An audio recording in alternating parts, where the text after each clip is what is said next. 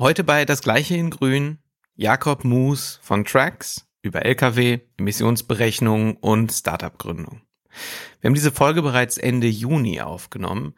Letzte Woche wurde dann bekannt, dass Trax von der Transportmanagement-Plattform Transporion gekauft wurde. Das wussten wir vor zwei Monaten natürlich noch nicht und entsprechend ist das auch nicht Teil des Gesprächs. Jetzt aber viel Spaß mit der heutigen Folge Das Gleiche in Grün. Was gerade jetzt passiert in der Welt ist, dass die meisten Unternehmen draußen, hoffentlich alle irgendwann bald, versuchen einen Überblick zu bekommen über den CO2-Emissionen, also einen generelle Footprint. Und die versuchen dann jetzt alle diese Daten von alle deren Operations zu sammeln.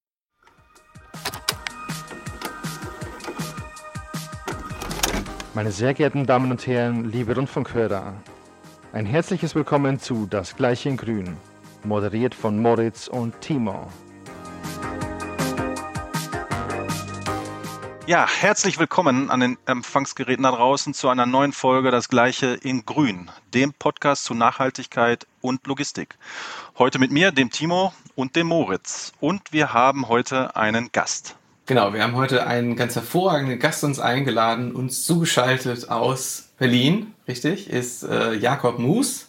Ich stelle dich kurz vor, Jakob, und dann kannst du das alles korrigieren, was ich vielleicht nicht richtig erzählt habe. Jakob hat äh, in Kopenhagen an der CBS und an der WU äh, in Wien studiert, ist dann ähm, in die Volkswagen-Gruppe eingestiegen, hat da ganz äh, funky Jobtitel gehabt zwischendurch. Einen, den ich mir gemerkt habe, Futurist und Trend Forecaster, war am Ende Venture Developer und, und darum ist er heute hier, hat dann 2018 das Unternehmen Trax gegründet. Ein Startup, was sich mit dem Berechnen von Emissionen im Transportsektor befasst. Und ja, zunächst mal toll, dass du da bist. Vielen Dank für deine Zeit. Dankeschön und danke, dass ich kommen dürfte. Wir haben dich eingeladen aus zwei Gründen. Denn zunächst mal ein inhaltlicher. Der Straßengüterverkehr hat einen großen Anteil am CO2-Ausstoß. Ja, und das vielleicht, dann fangen wir da mal an äh, bei, bei dem größten Chunk. Und zweitens, wenn man sich so ein bisschen auf LinkedIn tummelt, sieht man im Moment so viele Unternehmen, Startups, Plattformen mit dem Wort Primärdaten um sich werfen, dass wir gedacht haben, da muss jetzt mal Butter bei die Fische und das muss uns mal jemand erklären, der sich damit auskennt. Und da ist natürlich, bist du natürlich die logische Wahl, Jakob. Also schön, dass du da bist. Ja, vielen, vielen Dank. So, ich würde dann vielleicht einsteigen. Wie schon gesagt, dieses Wort Primärdaten und CO2-Messungen ist jetzt so in den letzten, naja, im letzten halben Jahr ziemlich viel genutzt worden. Ja, das, das fühlt sich relativ vertraut an. Du hast ja aber nicht jetzt erst vorgestern gegründet, sondern 2018.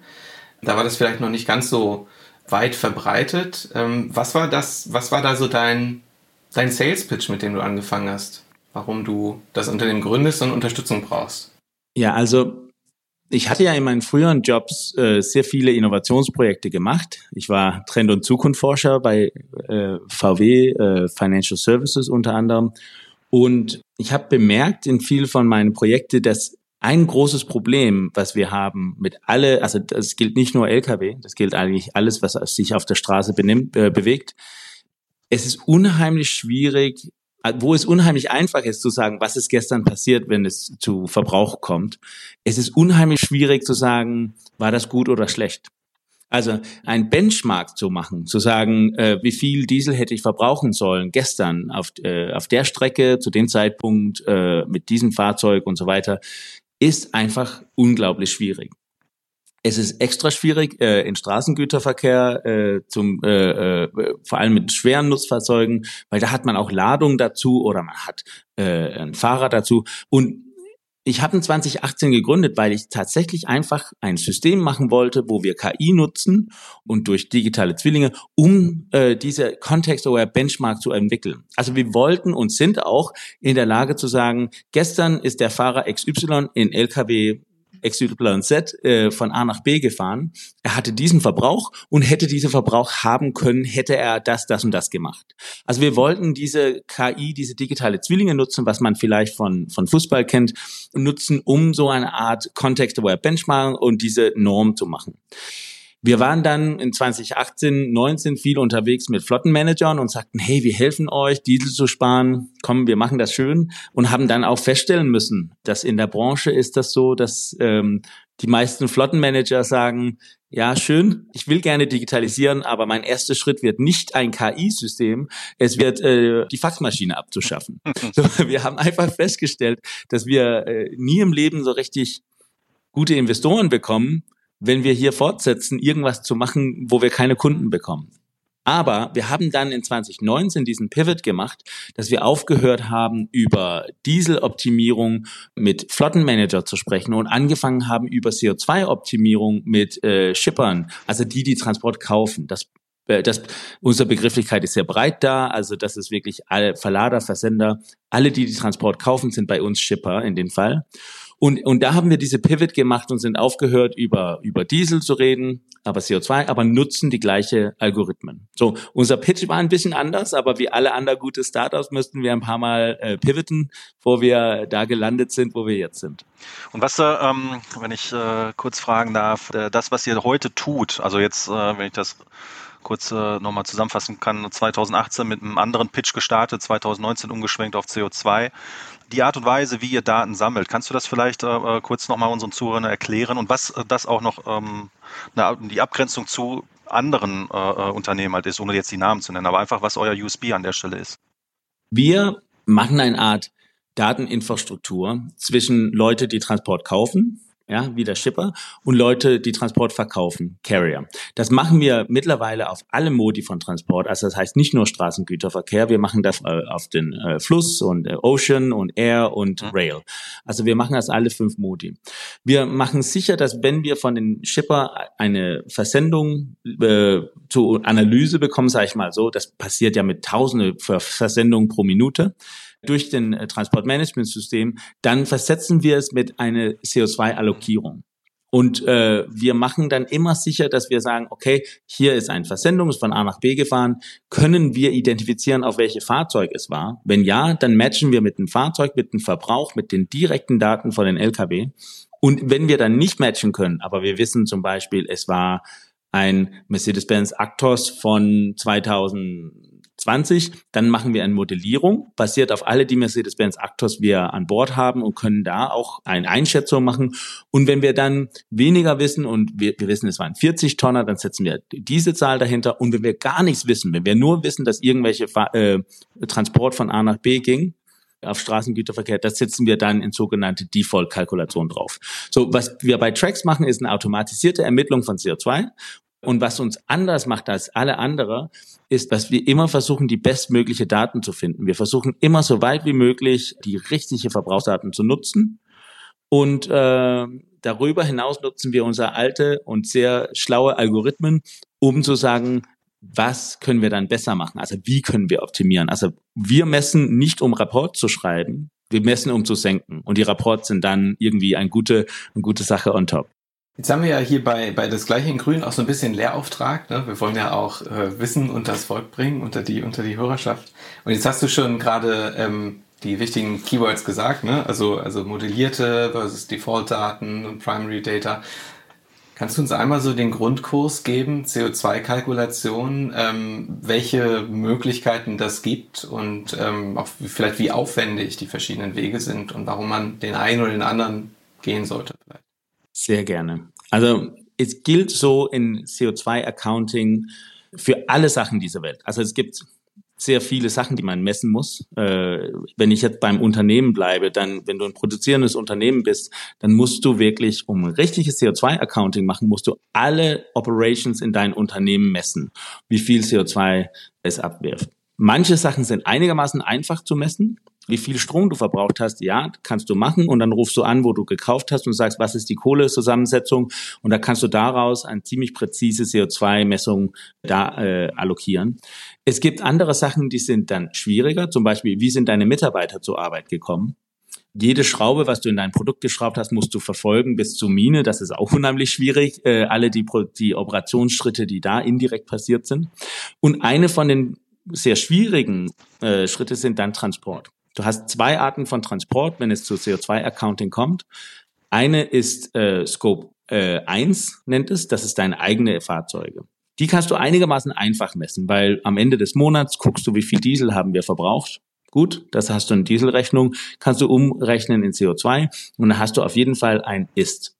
Was aber sehr oft passiert, äh, ist, dass derjenige, der den Transport braucht, ist nicht derjenige, der den LKW hat oder das Flugzeug hat und so weiter. So, das heißt, Transport ist sehr oft Scope 3 was gerade jetzt passiert in der Welt ist, dass die meisten Unternehmen draußen, hoffentlich alle irgendwas irgendwann bald, versuchen, einen Überblick zu bekommen über den CO2-Emissionen, also einen generelle Footprint.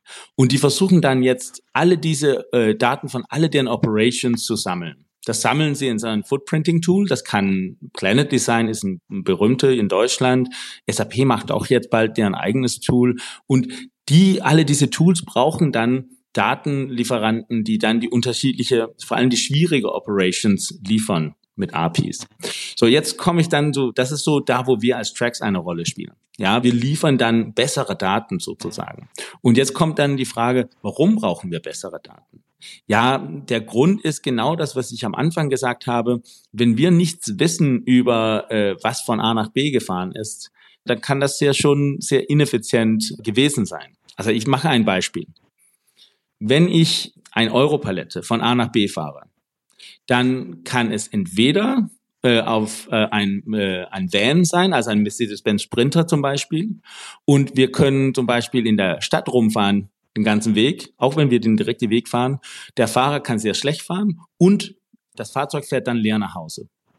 Dann würde diese Tonne auf den äh, Europalette wird ungefähr 650 Gramm pro Tonnenkilometer kosten. 650 Gramm CO2 pro Tonnenkilometer.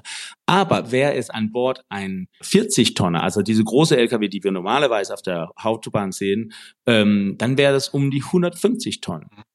Und wäre diese 40 Tonner ein EU6-Motor und wäre diese, würde diese 40 Tonnen am meisten auf der Autobahn fahren, dann hätten wir wahrscheinlich um die 92, 88 Gramm CO2 pro Tonnenkilometer. Und wäre das hier ein wirklich, wirklich gute äh, Flotteneigentümer und ein sehr schlauer Fahrer, dann würden wir um die 50 landen. Die 50 Gramm CO2 pro Tonnenkilometer, wenn er auch den LKW voll nimmt auf den Weg zurück. So, das Problem in Transporten, das jetzt habe ich nur Beispielstraße, weil da bin ich ja auch, da komme ich ja her und das, da liebe ich es am meisten.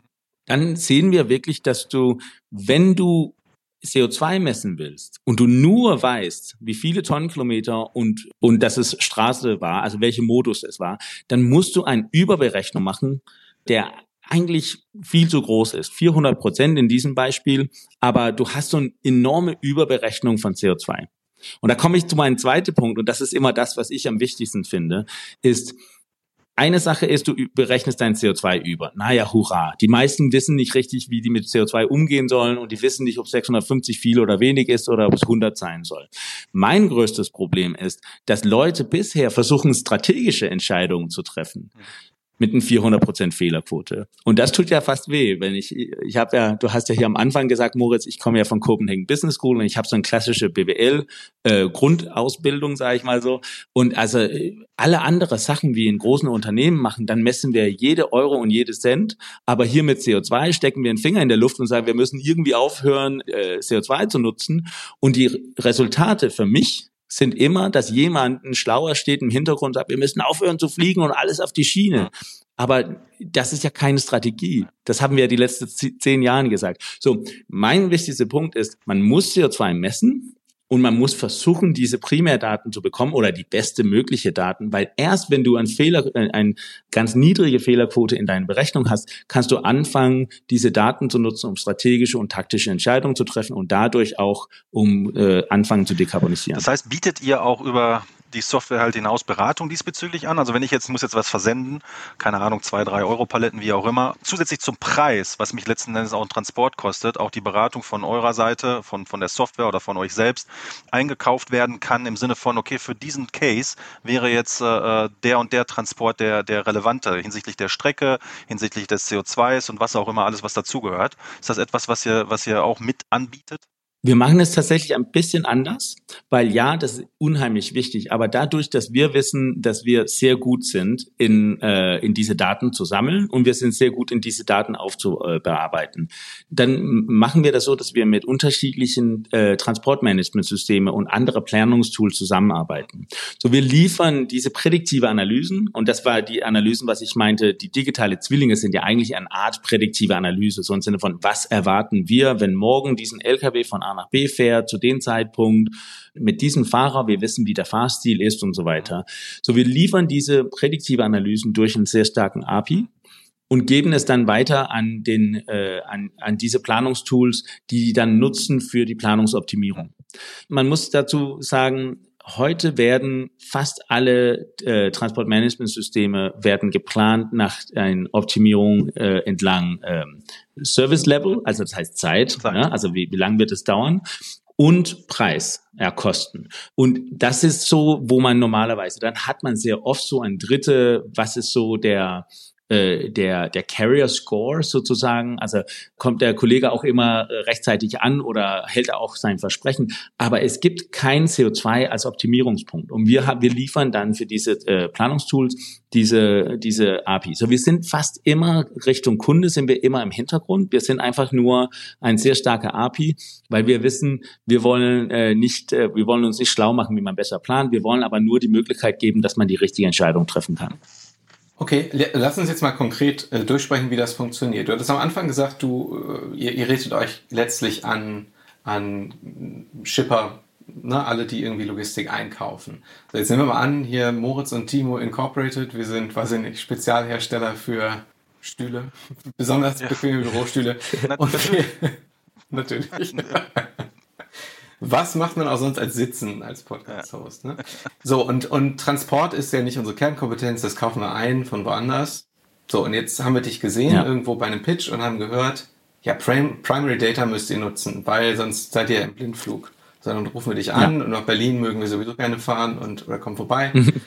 wie erklärst du uns jetzt oder wie funktioniert das konkret? Denn es ist ja nicht es ist ja nicht unsere Operations, die wir da angucken, sondern das hat ja, vielleicht betrifft das ja 100 verschiedene Carrier. Genau, also äh, erst würden wir ein, ein längeres Gespräch führen, weil jede Transportabteilung äh, ist unterschiedlich. Es kann sein, dass ihr den Inbound gar nicht unter Kontrolle habt oder es kann sein, dass ihr 100% den Inbound macht. Kann sein, dass ihr sagt, nee, Inbound ist mir egal, weil das äh, ist der Holzhersteller sozusagen. Er kommt, er kommt immer rechtzeitig an. Aber ihr müsst Outbound machen zum Beispiel.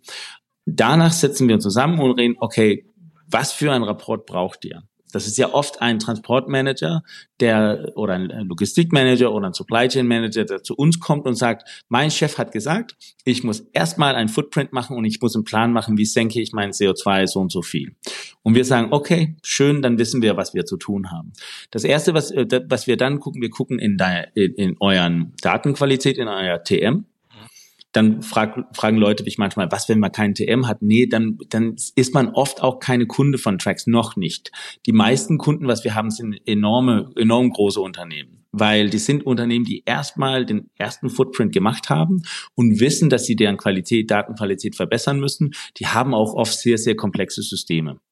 Na, und dann gucken wir rein und sagen, was ist so der Dateninfrastruktur auf der Shipment-Seite? Also wir müssen mindestens Tonnenkilometer und Tonnenkilometer und Modus ableiten. Hilft uns auch, wenn man die unterschiedlichen Shipment Legs, klare Definitionen hat, wenn man weiß, was der Subcontractor ist. Sehr, und, und sehr, sehr gute Zufälle, wenn wir wissen genau die, äh, die Kennzeichen von jedem LKW, der für euch gefahren hat.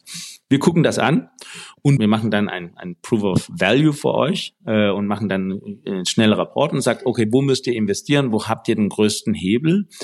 Und oft ist der größte Hebel, zu zwei, drei von, uns, äh, von euren Sublieferanten zu gehen und sagen, hey, hier äh, bitte euer Daten onboarden bei Tracks, das ist kostenlos. Also alles, was wir Richtung Carrier machen, ist kostenlos.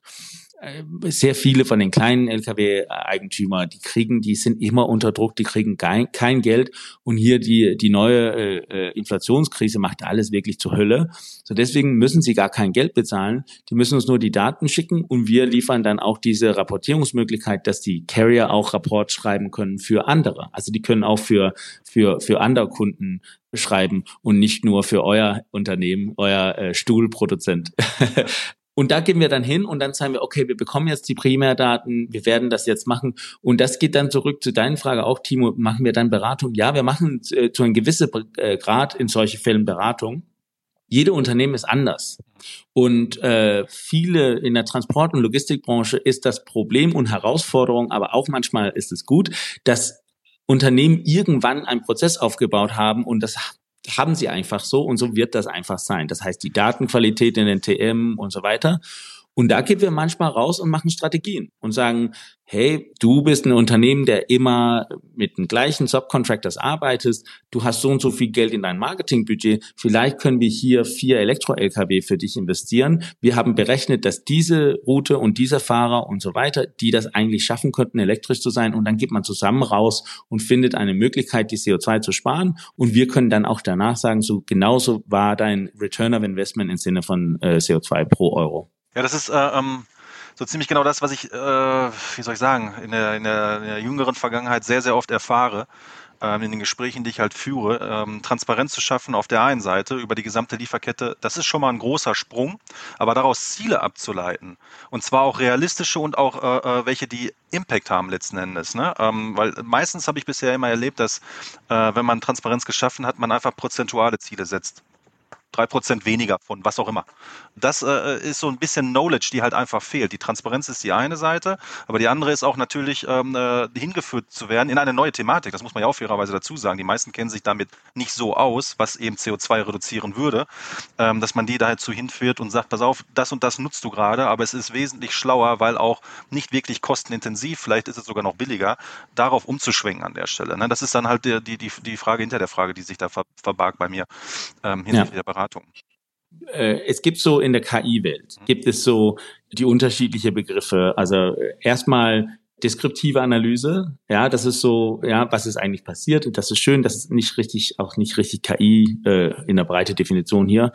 Dann gibt es dann die prädiktive Analysen äh, wo wir sagen, okay, was wird dann morgen passieren? Und das ist da, wo Tracks richtig, richtig gut ist. Wir nutzen, wie gesagt, digitale Zwillinge von all die Fahrer, die wir an Bord haben. Wir haben ein System, wo wir gerade jetzt arbeiten wir mit sieben Fahrermodelle, so dass es irgendwie pseudonymisiert wird. Wir wollen ja nicht irgendwie Leute sagen, ach, das ist Jörg, er fährt so. So, wir machen das mit Modelle. Dann haben wir jede Route hat ein äh, hat ein digitale Zwilling basiert auf äh, Kurven und äh, und Höhenunterschiede.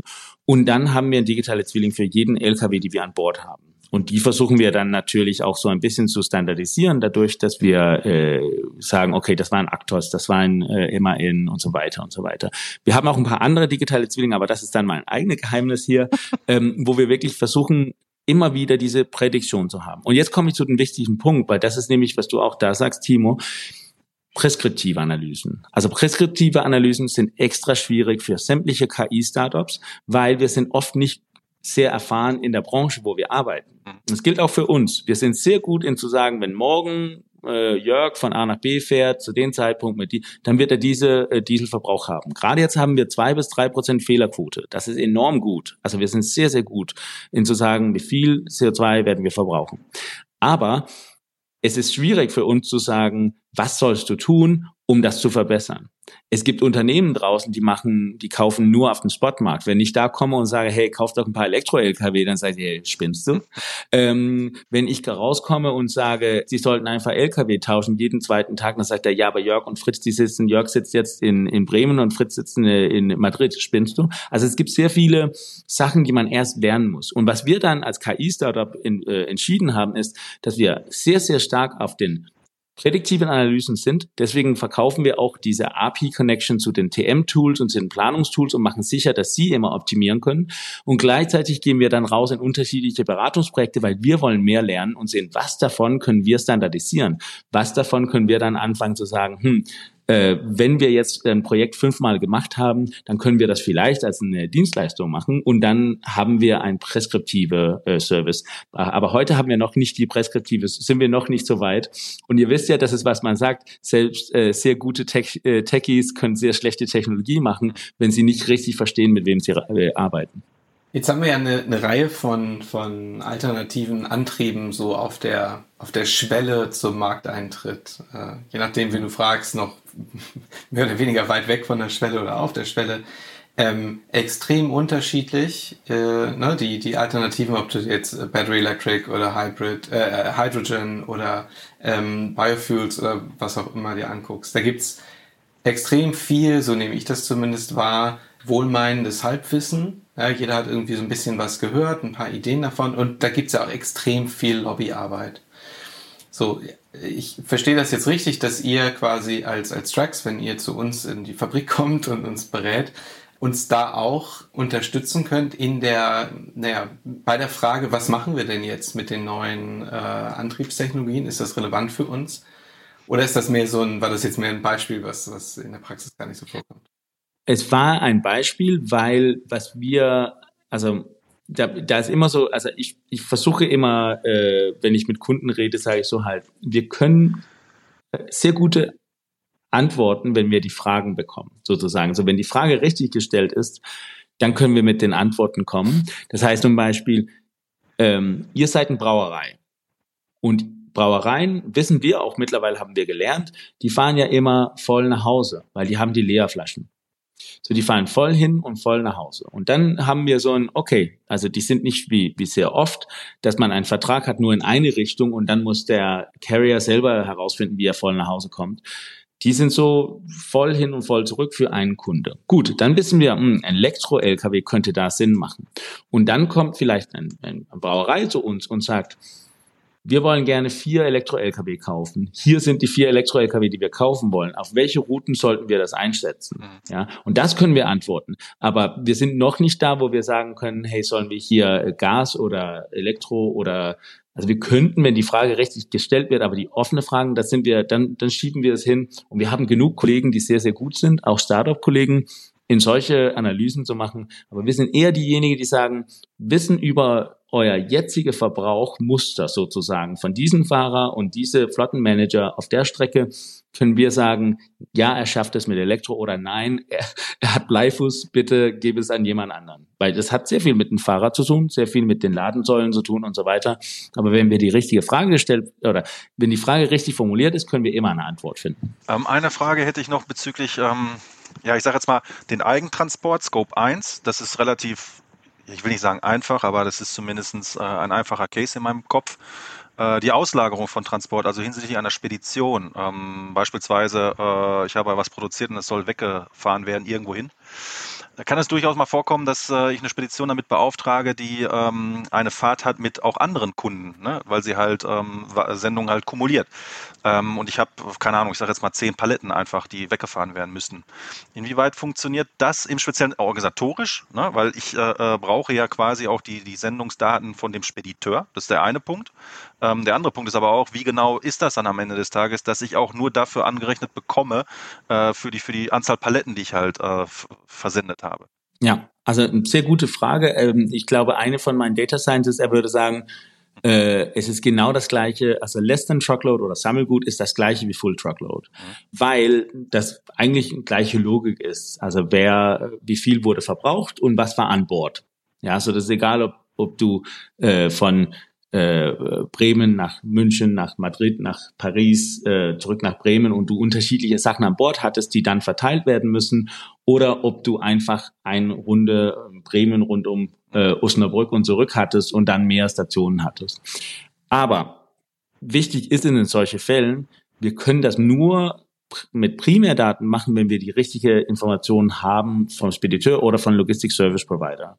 Das heißt, er muss dann auch wissen, dass äh, Sendung äh, XY war an Bord von Factor nach Osnabrück und äh, dann von Osnabrück nach, also weil wir wissen ja, manchmal ist es zwei, zwei Paletten an, drei Paletten ab, vier Paletten an, eine Palette ab und so weiter.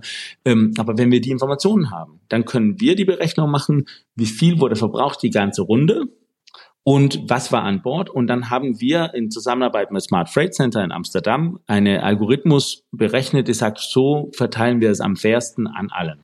So, wir können das, wir, wir machen das auch gerne, also wir finden es auch selber spannend, wenn wir es tun. Ähm, zu meiner positiven Überraschung ist das so passiert, dass wenn ein Stärke, das heißt, es muss ein stärker äh, Shipper, in meinen Definitionen wieder ein Hersteller von irgendwas oder ein Retailer, ähm, wenn ein stärker Shipper zu sein Logistic Service Provider geht und sagt, hey, kannst du bitte Tracks diese Daten schicken, dann geht das einigermaßen schnell. Also dann bekommen wir auch die Daten. Also das funktioniert und wir bekommen auch gute Daten und wir sind auch immer noch werden wir äh, sind wir einigermaßen beliebt in der Branche, weil wir kommen ja nur mit guten Nachrichten. Also wir wir lassen die Reiche dafür bezahlen und die Arme die die, die bekommen guten Service kostenlos und da sind wir stolz. Genau, das wäre eine Frage, die ich, die ich hätte, denn ihr im besten Fall spart ihr uns ja Geld. Ne? Also weil, weil ja. Fuel Consumption und, und Spend ist ja direkt gekoppelt. Und wenn ihr uns helft, weniger oder effizienter zu fahren, ist das für uns hilfreich. Aber wie, wie offen sind denn wirklich die Türen, die ihr einrennen müsst? Und wie hat sich das vielleicht entwickelt, so von, von den Anfängen bis heute?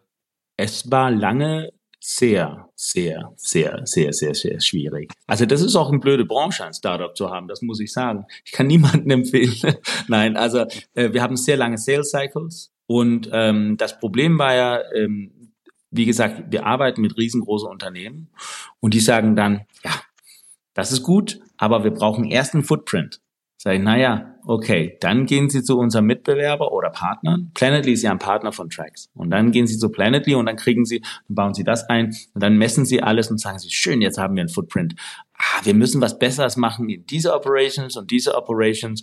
Und dann kommt man hin und sagt, zum Thema Transport. Wir haben gehört, ihr könnt mit Primärdaten. Dann sagen wir, ja, hurra, das ist sehr gut. Und dann dauert es noch neun, Monate, vor wir installiert sind und dauert es noch drei Monate, vor die Rechnung bezahlt wird. Also wir haben sehr, sehr lange, lange, lange, lange, lange Sales Cycles.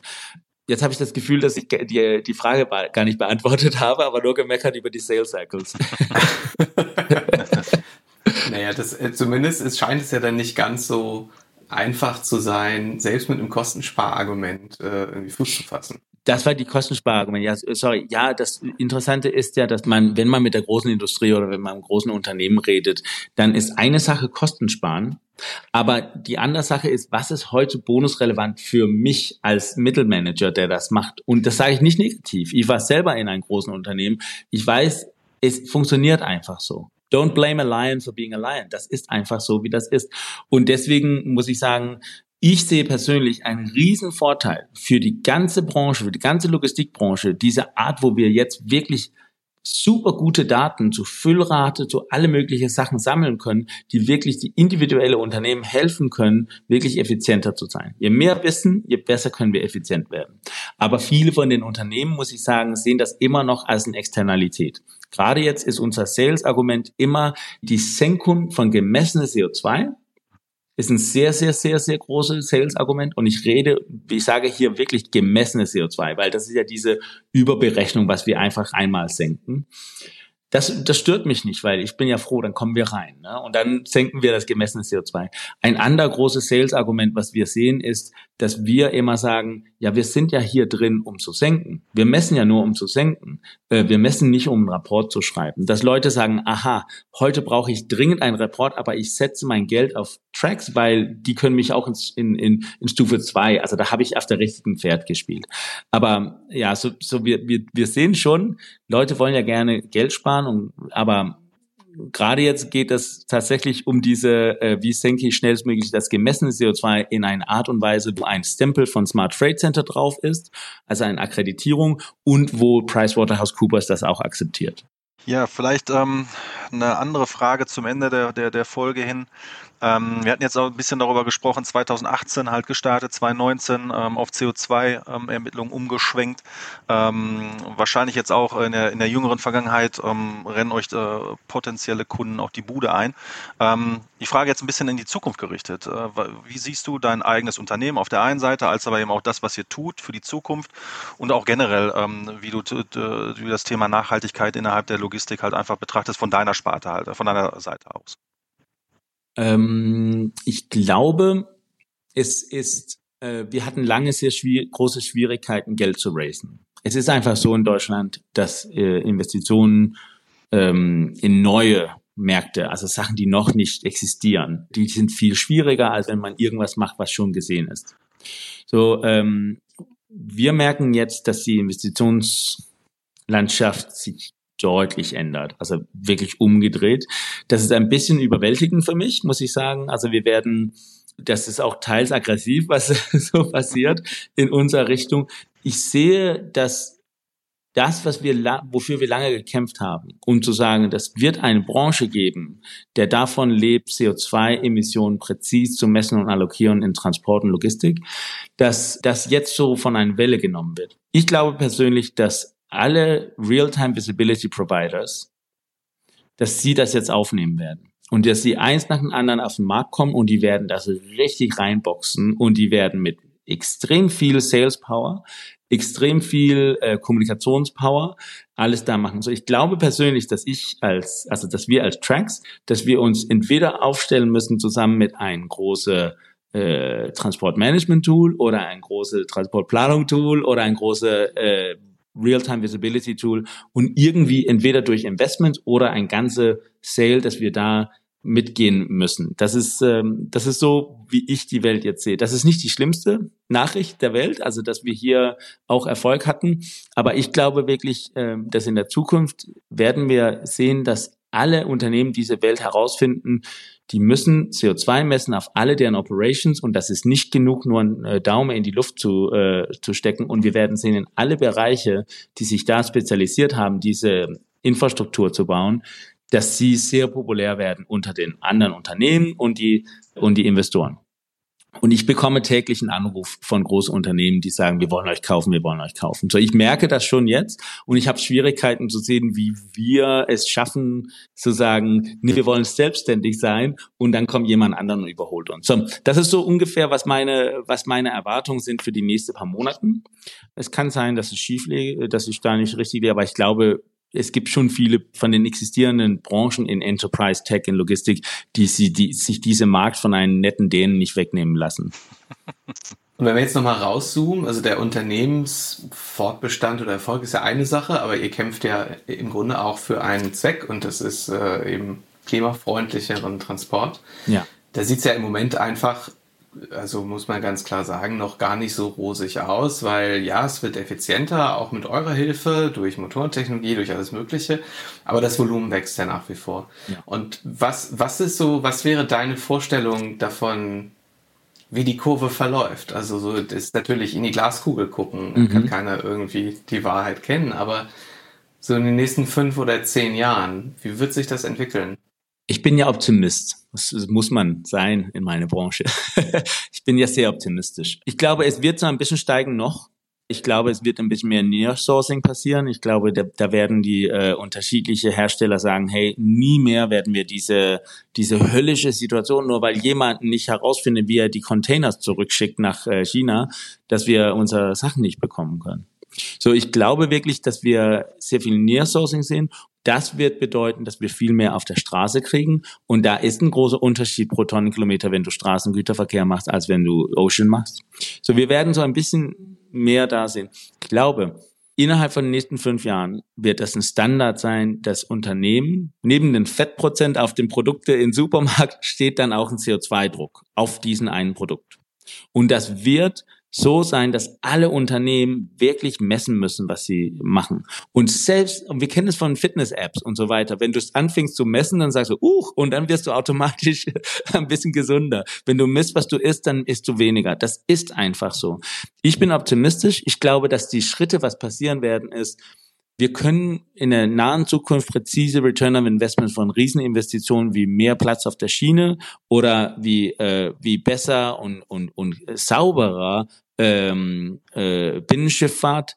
Äh, wir können unterschiedliche Returns of Investment berechnen und plötzlich werden wir auch die Investitionen sehen. So, ich bin optimistisch. Es wird nie in Null gehen. Es wird nicht in Null gehen in Transport. Wir werden wahrscheinlich immer noch Diesel haben auf der Autobahn, aber von von, von den großen Umladecenter außerhalb der großen Stadt rein in die Stadt wird das sehr, sehr wahrscheinlich elektrisch sein. Und wir werden, wir werden schon optimieren. Und selbst das bedeutet extrem viel in der, in der jetzigen Situation. Prima, also ein, ein optimistischer Ausblick zum Schluss. wir, wir verabreden uns jetzt einfach schon mal für die Folge 125 von ja, das gleiche genau. in Grün. Das ist dann etwa in fünf Jahren und dann, und dann hören wir uns das nochmal an und schauen. Wir brauchen ja auch noch ein paar Jahre, unser Stuhlunternehmen aufzubauen, Moritz. Genau, genau. ich denke mir fürs nächste Mal ein besseres Beispiel aus. Jakob, ganz, ganz herzlichen Dank. Das hat viel Spaß gemacht. Äh, vielen Dank auch für, äh, ja, für die Einblicke, die du uns gegeben hast in, ähm, in Carbon Accounting, in das Marktgeschehen, in was es heißt, ein Unternehmen in der Logistik zu gründen, also ein Startup, äh, Software Provider. Ja, vielen Dank für deine Zeit, viel Erfolg äh, mit, mit Drax, für, für euch natürlich, aber für uns auch, äh, also fürs Klima insgesamt. Ja, vielen, vielen lieben Dank. Vielen Dank.